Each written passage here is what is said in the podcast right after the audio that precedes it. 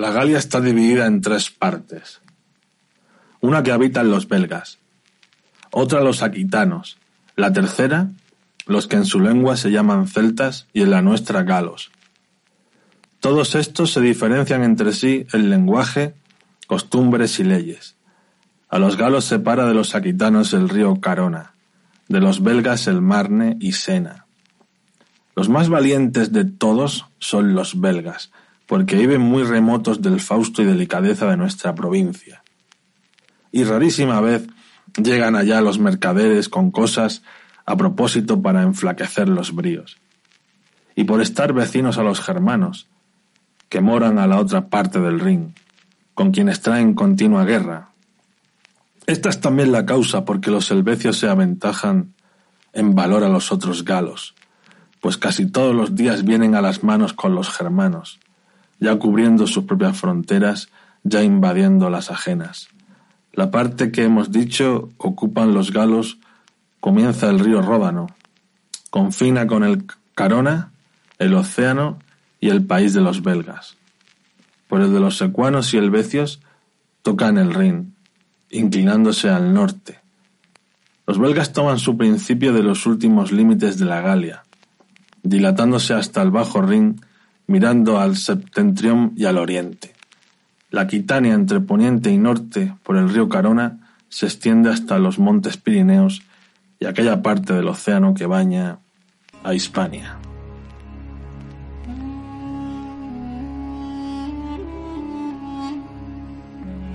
Mesocosmos, tu podcast de historia.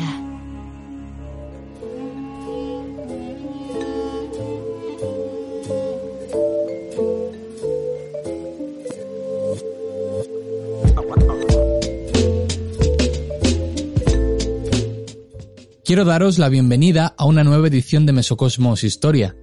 Hoy es un día importante para nosotros y estamos de celebración. ¿Qué celebramos? Celebramos que nuestro podcast ha logrado sumar un millón de escuchas en apenas dos años desde que comenzamos esta aventura.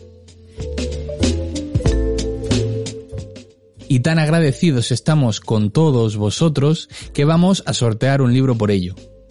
Si queréis participar en este sorteo, entrando en nuestro perfil de Instagram, el cual es arroba mesocosmoshistoria, podéis informaros de cómo hacerlo. Tenéis tiempo, la participación está abierta hasta el próximo miércoles 24 de noviembre a las 23.59 y el sorteo se realizará el jueves 25. Anunciaremos al ganador en nuestras redes sociales. Respecto a la pregunta, ¿qué libro estamos sorteando? Pues el libro es homónimo a nuestro podcast de hoy, la guerra de las Galias de Julio César. Un podcast a lo grande para una celebración a lo grande. Para los pocos que no conozcáis el título, en el libro, Julio César contó las campañas militares que desarrolló durante siete años en las Galias. De hecho, la intro de nuestro episodio de hoy es un fragmento extraído del libro, ¿Qué más puedo deciros respecto al sorteo antes de entrar en materia? Pues que el libro es una edición en tapa dura y podéis participar desde cualquier lugar del mundo, aunque fuera de España estamos sujetos a que no esté disponible la misma edición que hemos compartido en la imagen del sorteo en las redes sociales, por lo que si el ganador residiese en cualquier otro país que no fuese España, buscaríamos evidentemente una edición equivalente a la de la imagen si no existiese la que hemos publicitado. Además, una buena noticia para nuestros patrocinadores aquí en Evox, ya que por estar apoyándonos todos los meses, si participáis en el sorteo, partís con la ventaja de 10 participaciones. Mucha suerte a todos y muchísimas gracias de parte del equipo de Mesocosmos Historia por este primer millón de escuchas. Comenzamos. Recuerda, puedes escuchar un nuevo capítulo de Mesocosmos Historia todos los jueves a partir de las 8 de la tarde, hora española, o encontrar todo nuestro contenido a la carta en nuestro canal de iBox. No olvides dejar un like y escribir un comentario. Síguenos en redes sociales, donde nos puedes encontrar como Mesocosmos Historia. Mesocosmos, tu podcast de historia.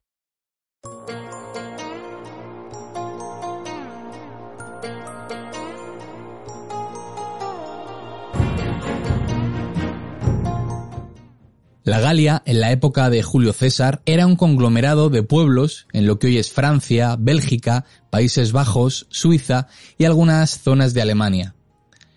En la zona de la Galia llamada Bélgica, y cuidado con no confundir con la Bélgica actual, pues la Bélgica de la antigüedad era más grande, vivían los velóbacos, los nervios, morinos, menapios, usípetes, tecteros y eburones, en la Galia céltica, la cual era la mayor parte de la Galia y que hoy en día sería la parte central de la actual Francia, nos encontramos con los arvernos, que posiblemente sean los más conocidos, además de los cadurcos, los viviscos, los antones, pictones, namnetes, vénetos, osismos, unelos, carnutos, viturigios, cubios, leucos, secuanos, tréveros y helvecios. Estos últimos además importantes pues fueron la clave para el, para el inicio de la Guerra de las Galias. En la Aquitania, que sería el sur de Francia, hoy día la frontera pirenaica con España, con las actuales Navarras y Aragón, destacamos la presencia de los y en la Galia transalpina, que limitaba con lo que hoy es Cataluña y que estaba controlada por Roma, nos encontramos con Boconces y Alóbrogues. Os he citado todos estos pueblos para que veáis el conglomerado social que existía en la Galia en tiempos de Julio César. Todos estos pueblos galos que he citado, algunos de ellos tenían mitologías y parentescos en común y en cierto modo tenían alianzas, las cuales a veces funcionan contra los romanos, pero en otros casos estaban enfrentados entre sí y había otros pueblos que eran colaboracionistas con los romanos, un hecho que obviamente facilitó la conquista de Julio César y su ejército. Eran sociedades basadas en economías de subsistencia, muy dependientes de las cosechas, del ganado, de la pesca y el poco comercio que podría existir en ese momento, el cual además no era un comercio a gran escala. También hay que destacar que eran sociedades estratificadas, con jefaturas bien definidas, con la existencia además de una casta militar porque algunos de estos pueblos eran muy guerreros. También tenían una casta religiosa donde nos encontramos con la figura de los druidas, que eran una especie de sacerdotes, de figura del profesor, con cierta autoridad dentro de las creencias de cada tribu, y el resto de la población de las tribus que se encargaban de mantener al grupo militar y al grupo religioso. Una cosa que hacía Julio César era enfrentar a los jefes de las tribus con rivales que pudieran tener en esta. Se ganaba a los druidas y así se ganaba también al pueblo. No hay que olvidar que César era un gran observador, y Montanelli, en su libro de Historia de Roma, lo definió con dotes de periodista por su capacidad de observación y análisis de lo que veía.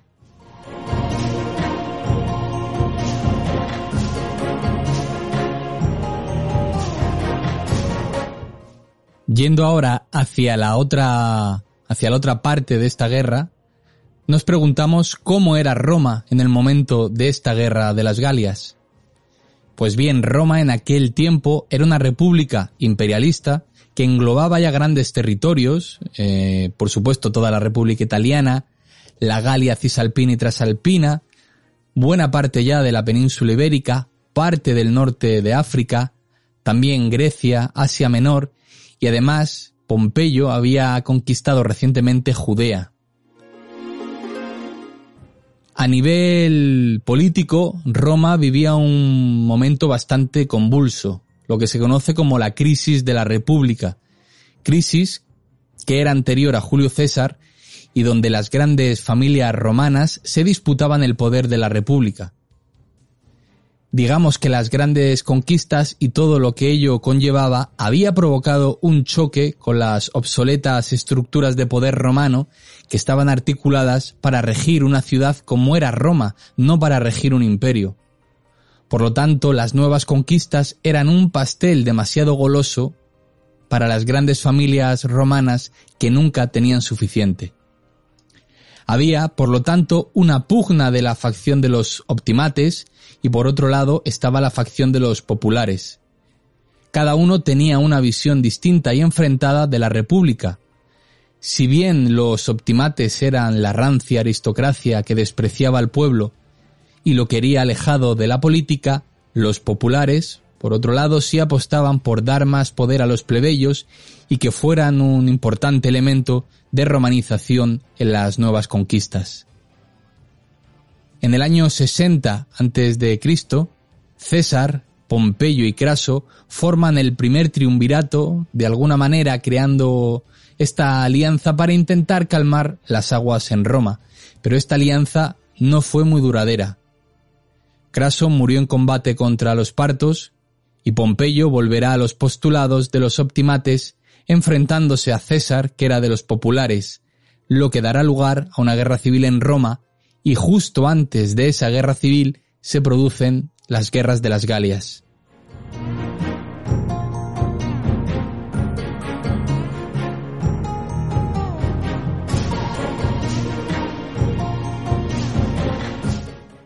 Bien, vamos ahora a profundizar un poco en dos de las grandes figuras, cada una perteneciente a un bando en esta guerra de los Galios. Para empezar vamos a hablar de Julio César, una de las figuras más reconocidas dentro de la historia de Roma. Julio César era ese gran jefe militar y político que sacó adelante todo lo que se propuso, costase lo que costase y cayese quien cayese. El joven Julio César fue ascendiendo en su cursus honorum y como decía formaba parte de la facción política de los populares, fue miembro del primer triunvirato y fue el encargado de dirigir las tropas romanas en la conquista de las Galias entre el año 58 y el 51 antes de nuestra era. Era concretamente el procónsul de la Galia cisalpina y transalpina, y el Senado le dio dos prórrogas de cinco años, siendo lo habitual cuatro.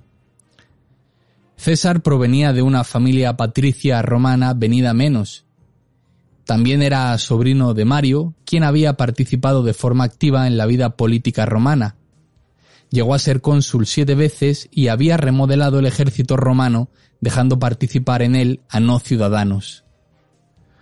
Julio César era amigo de sus amigos y recompensaba a los soldados que estaban bajo su mando, pero también hay que destacar que César era extremadamente cruel con sus enemigos, y además era culto una persona con una gran prosa y sobre todo el rasgo que más le caracterizó fue el de ser una persona muy ambiciosa.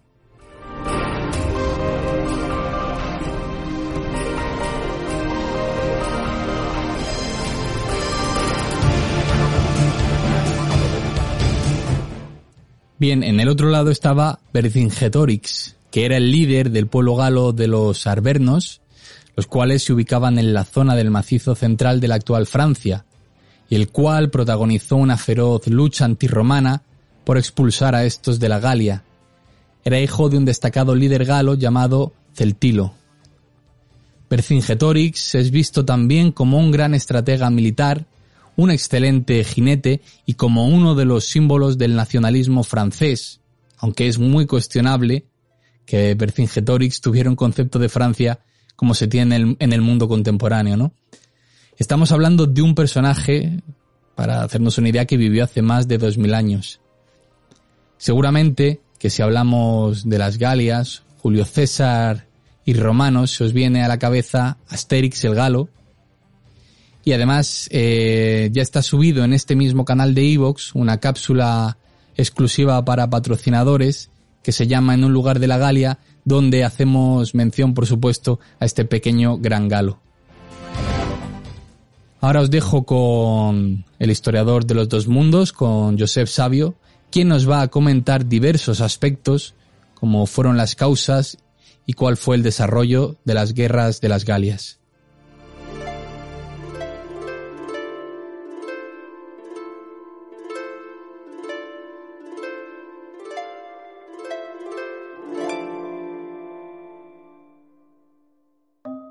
Te has suscrito a Mesocosmos Historia?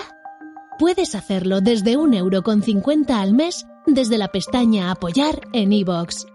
A cambio recibirás contenido exclusivo y acceso a sorteos y regalos.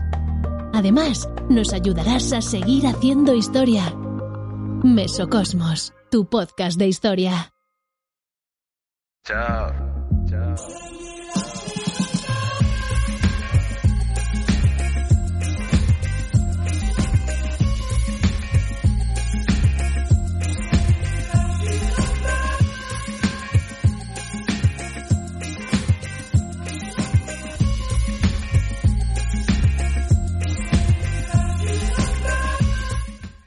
¿Qué tal? ¿Cómo les va, amigos y amigas de la historia? Gracias a Alex por esta introducción. Y entramos ahora en, las causas eh, de la guerra, las motivaciones de la guerra de las Galias. Bien, pues aquí podemos destacar la presión que están haciendo los helvecios y los germanos en la Galia, ya que algunos pueblos galos se vieron amenazados por, por esta presión. Estos eh, movimientos que están haciendo helvecios y germanos eh, provocaban tensiones territoriales. Y diversas tribus galas eh, piden ayuda a los romanos. Pero la ayuda romana no saldrá gratis y más bien será contraproducente, pues cuando los romanos llegan a la Galia, se quedarán en ella y la van a cambiar para siempre. Cuando digo para siempre, me refiero en los siguientes 500 años. Hay también un móvil económico y político, por supuesto, pues al hacerse con la Galia, Roma obtendría un importante territorio con grandes recursos naturales, además de con un número muy considerable de esclavos. Si ya pensamos en un terreno más particular, Julio César, que formaba parte de ese triunvirato que controlaba la República en, en este tiempo, estaba junto con Craso y Pompeyo, pues César necesitaba dar un golpe de autoridad y demostrar a los demás quién era y de lo que era capaz de hacer. Además, necesitaba pagar algunas deudas y la conquista de la Galia pues le iba a dar un importante remanente ya no solo a él, sino también a sus hombres, lo cual iba a crear una fidelidad que iría más allá de, la muerte de César. Pero no adelantemos acontecimientos que, tendrán futuros episodios en Mesocosmos.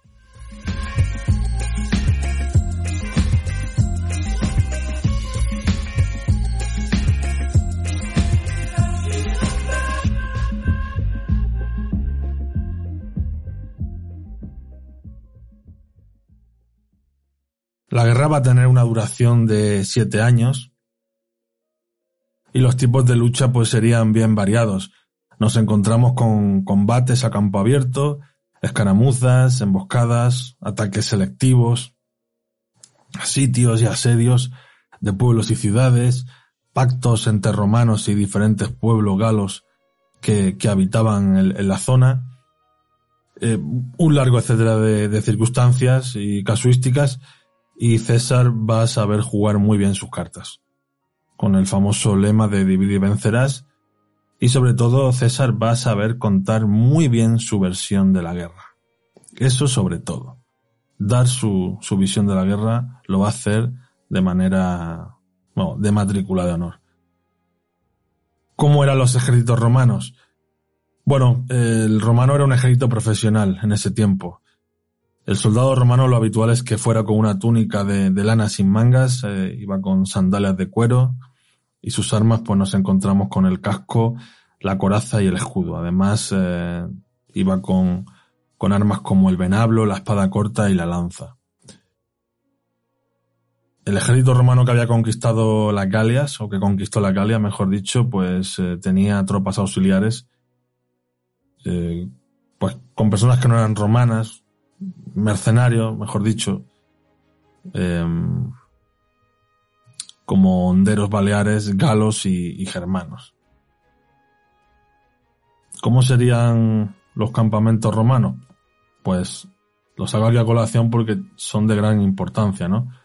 Los conocidos castrum eh, son enclaves militares de forma rectangular amurallados con torres de vigilancia, tenían cuatro puertas, dos vías principales que vertebrarían el castrum y en el centro estaría el, digamos, el alto mando, ¿no?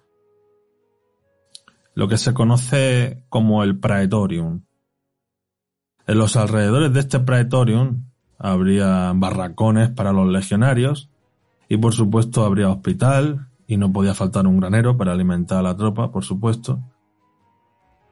Y en un principio estos castrum pues serían de madera, aunque también los habría de piedra. Y algunos de ellos pues darán lugar con el tiempo a futuras ciudades. Dentro del ejército romano, pues destacaba la infantería, que estaba compuesta por, por las legiones. Una legión contaba con 6.000 efectivos. Y en un primer momento César, en esta guerra de la Galia, va a contar con cuatro legiones, es decir, lo que serían unos 24.000 soldados. Los helvecios, por ejemplo, eran 400.000. Aún así, César eh, los derrotó con gran audacia y, y extrema violencia. César ha pasado a la historia como un gran jefe militar y una persona muy culta y que escribía muy bien. Pero César era una persona de gran extrema crueldad y que planificaba muy bien los ataques a sus enemigos, que con parámetros actuales diríamos que roza el genocidio y, el sadismo.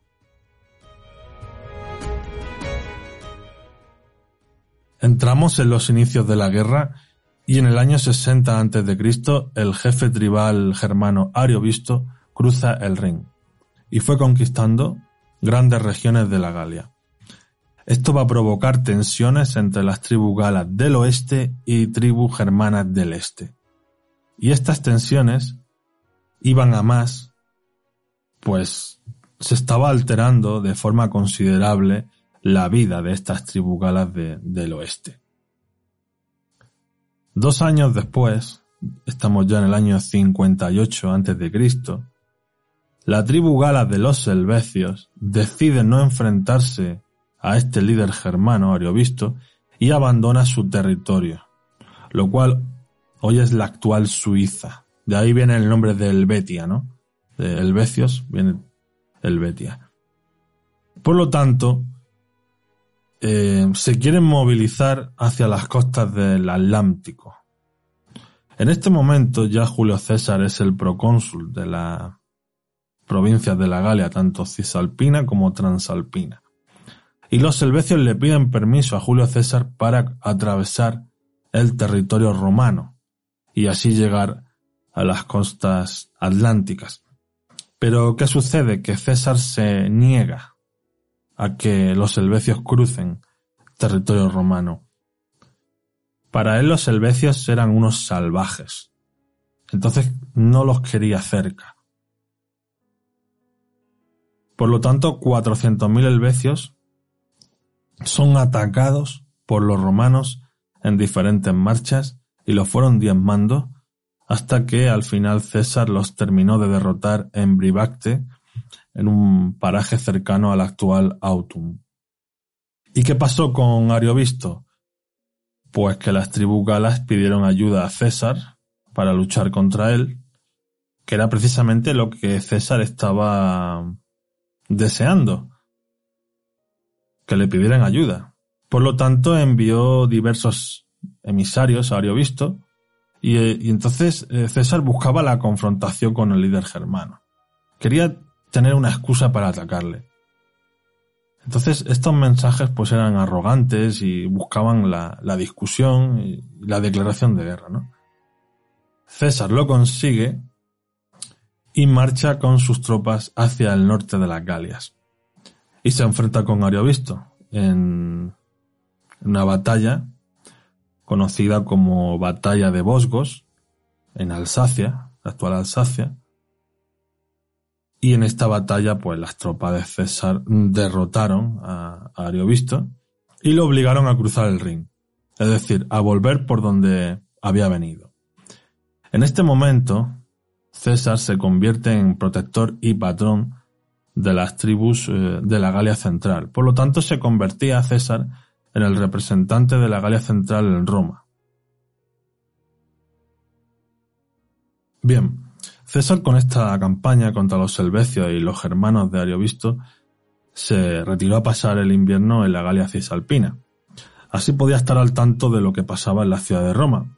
No olvidemos que César formaba parte del triunvirato y quería saber lo que hacían sus socios, ¿no? Lo que hacía Pompeyo y lo que hacía Craso. Si quería estar informado.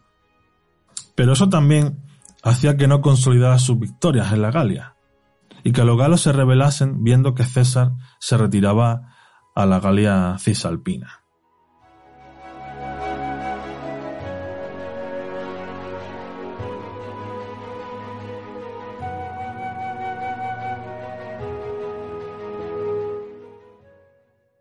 Pasamos ahora al año 57 a.C. César combate en la Galia septentrional y sale victorioso de esa campaña. Aquí lo que hace es someter a casi toda la región y somete a las tribus belgas, especialmente a la de los nervios, que era la más fuerte y aguerrida de todas las tribus belgas. Por cierto, estos nervios eran de origen germano y ocupaban la zona del este del río Escalda. Por lo tanto, ocuparían la zona de, Bramante, la actual Bélgica, donde se ubica Bruselas, Amberes, toda esa zona, luego ocuparían estos, estos nervios. Termina, por lo tanto, esta campaña de César contra estas tribus belgas y vuelve a la Galia Cisalpina. Atentos a los nervios, porque tenían mucho nervio, valga la redundancia, pues luego en el año 54 a.C. van a volver al combate.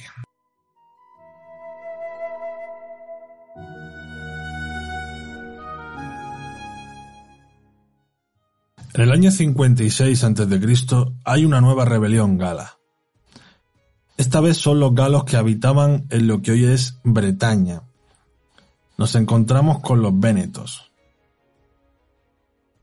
los cuales se han rebelado contra los romanos, que por cierto, esa zona se supone que vivía un galo archiconocido como es Asterix, el cual os hemos dejado una cápsula exclusiva para patrocinadores en nuestro canal de Evox. Bien, pues aquí los romanos y los vénetos tendrán una, una batalla, una batalla naval eh, en el Golfo de Morbihan, en Bretaña y los venetos pues van a ser derrotados. Su rebelión va a ser duramente reprimida. Van a ser aplastados. Y César los va a vender como esclavos a estos, a estos venetos. Volvemos al río Rin en el año 55 a.C. y se produce una nueva invasión germana a través del río Rin. César fue a encontrarse con estos germanos y tiene una conferencia en la actual Bélgica.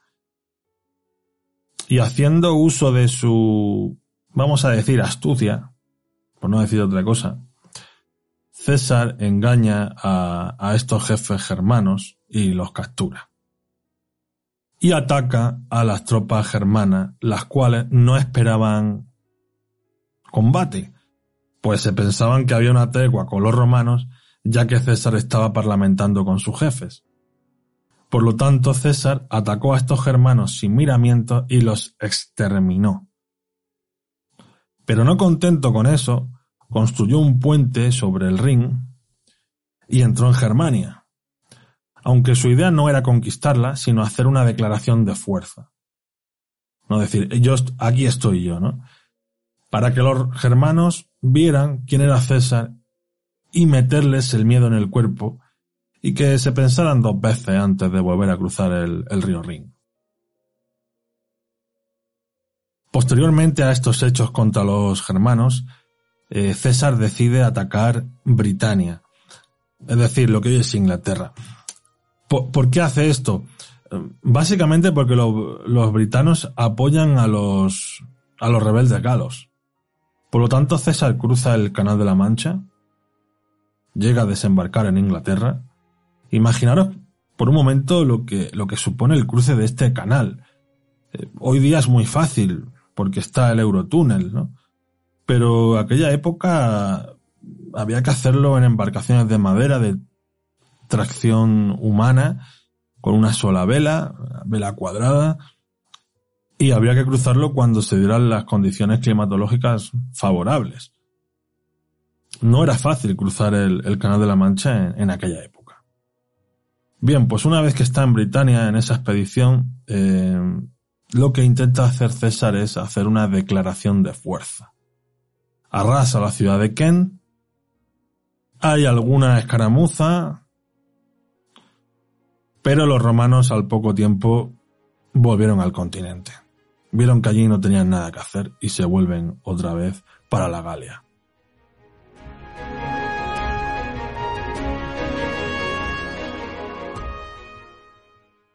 Pasamos al año 54 a.C. César consigue una tregua más como procónsul de las Galias y se embarca en lo que va a ser su segunda expedición a Britania. Lucha contra un ejército mandado por Casibela I. Esta vez los romanos van con cinco legiones, es decir, unos 30.000 soldados, con los cuales se adentra en territorio inglés. Cruzan el río Támesis y derrotan a Casibela I, el cual tiene que pagar un tributo anual a Roma, cosa que no hizo, por cierto. César vuelve a la Galia y los romanos ya no van a volver a, aparecer por las islas británicas hasta más o menos unos 100 años después, ya en los tiempos del emperador Claudio. Ese mismo año, el 54, se sublevan los eburones, quienes están dirigidos por Ambiorix, también los nervios, que antes lo hemos citado, y los tréveros, Pero cuidado una cosa. Todas estas sublevaciones van a ser duramente aplastadas por los romanos. Concretamente en el año 53. Y César va a volver a cruzar el Rin por segunda vez para volver a hacer otra demostración de fuerza.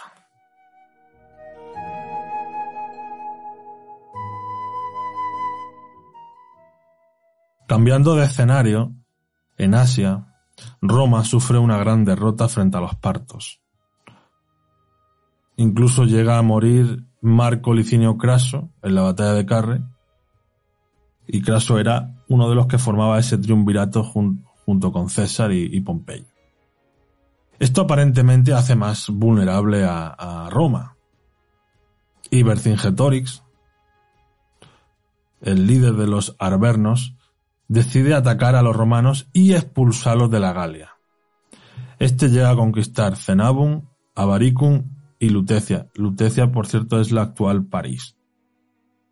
César, en el momento en el que Vercingetorix estaba en la Galia Cisalpina, estaba en su campamento de invierno, pues lo que tiene que hacer es marchar sigilosamente a enfrentarse contra este líder galo, que está poniendo en serio riesgo el poder de Roma en la zona. Bueno, César tiene que cruzar las líneas enemigas, como diría aquel, bordeando, mejor dicho, la línea enemiga, consigue reunirse con su ejército en las Galias y va a tener duros combates con Vercingetorix. O sea, este líder galo no le va a poner las cosas fáciles a César, para nada.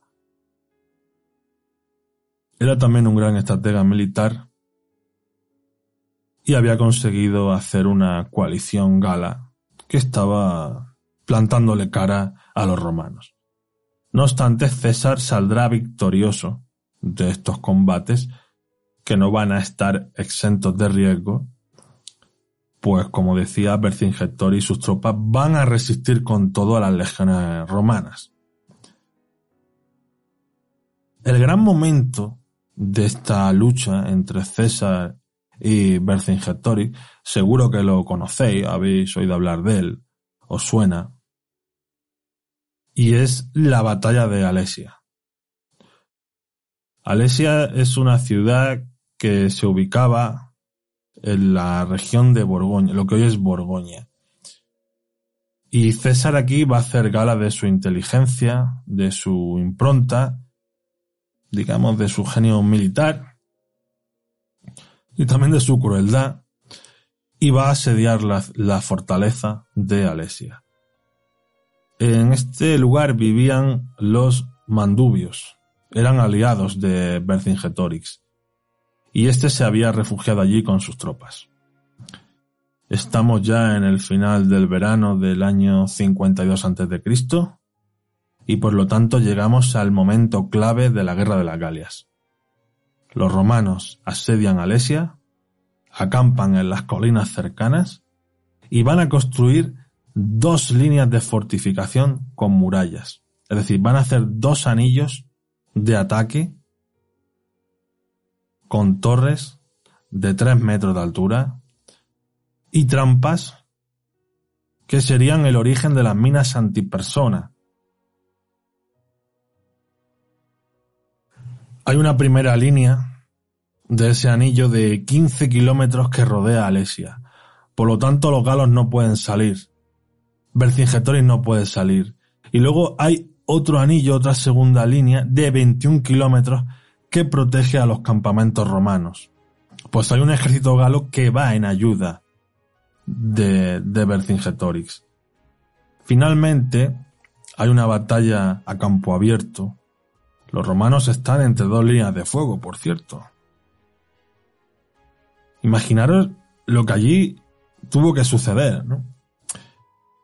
Que caen proyectiles de las máquinas de sello romanas, flechazos, eh, la caballería gala atacando a los romanos, eh, César con su capa roja para que todo el mundo lo viera arengando a sus tropas, ¿no? Allí desde una torre de vigilancia, mandando a los legionarios y al resto de la tropa a darlo todo para, para conseguir la, la victoria final, ¿no? Una victoria donde Vercingetorix va a caer prisionero y, bueno, y se lo van a llevar como trofeo a, a Roma, ¿no? El, el, gran trofeo de, de Julio César, ¿no? Este, este Vercingetorix que a la postre pues será cruelmente asesinado eh, por los romanos en la cárcel mamentina en Roma. Y digo cruelmente, pues va a ser estrangulado, ¿no? Y luego sus hijos van a ser educados como ciudadanos romanos. Es decir, ya para rizar el rizo, ¿no? De, de este trofeo, ¿no? Contra, contra los galos, ¿no? Por lo tanto, las Galias quedan sometidas a Roma como provincia en el año 51 a.C. Roma conseguía la frontera natural del Rin y César entra en la historia como un gran estratega. En estos siete años eh, de guerra habían muerto miles de personas. Como es obvio, la mayoría eran galos. Y Julio César vendió como esclavos a más de un millón de prisioneros de guerra. Que se dice pronto. Y por supuesto César pues pudo hacer frente a sus deudas y aparecer en, en, Roma como un héroe que tenía la capa tan roja como, como sus manos manchadas con la sangre de, de los galos y las galas. Espero que os haya gustado este, este episodio, amigos y amigas de la historia. Y a las personas que estudiasteis latín en el instituto, pues seguro que, recordaréis todas estas campañas de César de las Galias, pues la Guerra de las Galias será el libro de cabecera de, de las clases de latín. Bueno, lo dicho, muchas gracias por por este millón de escuchas y, os animo a participar en este en este sorteo con, con este magnífico libro de Julio César. Y ahora a continuación os dejo con las consideraciones finales de, de Alex Mogo. Un abrazo.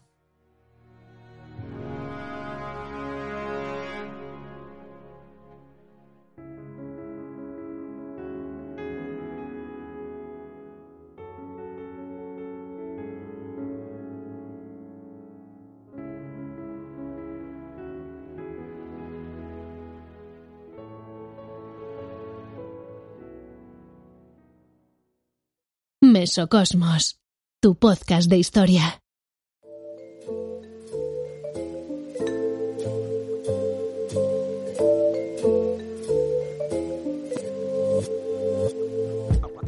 Sobre las consideraciones finales, comentaros que César pudo conquistar las Galias en siete años, en buena medida porque aprovechó las divisiones tribales y de las poblaciones que ahí habitaban. Para Roma, Julio César era un héroe y así lo intentó plasmar en su libro de comentarios sobre la guerra de las Galias, escrito además en tercera persona y donde César justifica todas sus acciones en dicha campaña y donde intenta destacar su genialidad y en parte es cierto que lo consigue. Porque cuando se lee La Guerra de las Galias, una de las ideas que relucen es que César era precisamente un genio militar. Sin menospreciar su genio militar y su carisma, César debió ser una persona muy carismática tanto en el campo de batalla como en la convulsa, porque era muy convulsa vida política de la época en Roma. Y como dice Asimov en su libro de divulgación sobre la República Romana, César fue un hombre entregado al lujo y los placeres que demostró ser muy capaz de llevar una vida dura y peligrosa y de manejar a los hombres con gran firmeza y con gran competencia. Tampoco nos parece un dato menor que según el historiador Plutarco, tras la aplastante victoria de las tropas de Julio César en las Galias, un millón de prisioneros de guerra galos fueron vendidos como esclavos. Y este es un acontecimiento que tuvo un gran impacto en la economía romana, que como todos sabemos, y si no os lo decimos desde aquí, era de tipo esclavista.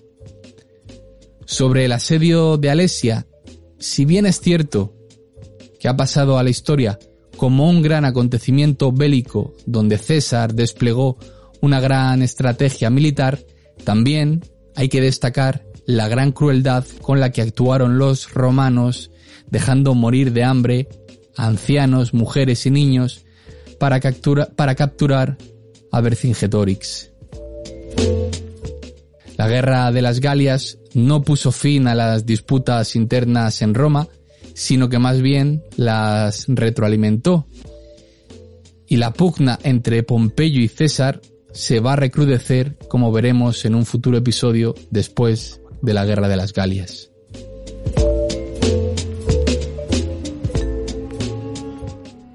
Bien, yo soy Alex Mogo y en mi nombre y en el del historiador de los dos mundos Cierro ya este episodio y os invito de nuevo a participar en el sorteo sobre este magnífico libro. Os recuerdo que podéis participar hasta el día 24 de noviembre, inclusive hasta las 23.59, y os dejamos el enlace al post de Instagram en la descripción del episodio. Muchísimas gracias a toda la comunidad y patrocinadores por la escucha, y me despido con la siguiente frase de Julio César. Lo que deseamos lo creemos fácilmente y lo que pensamos, imaginamos que otros piensan.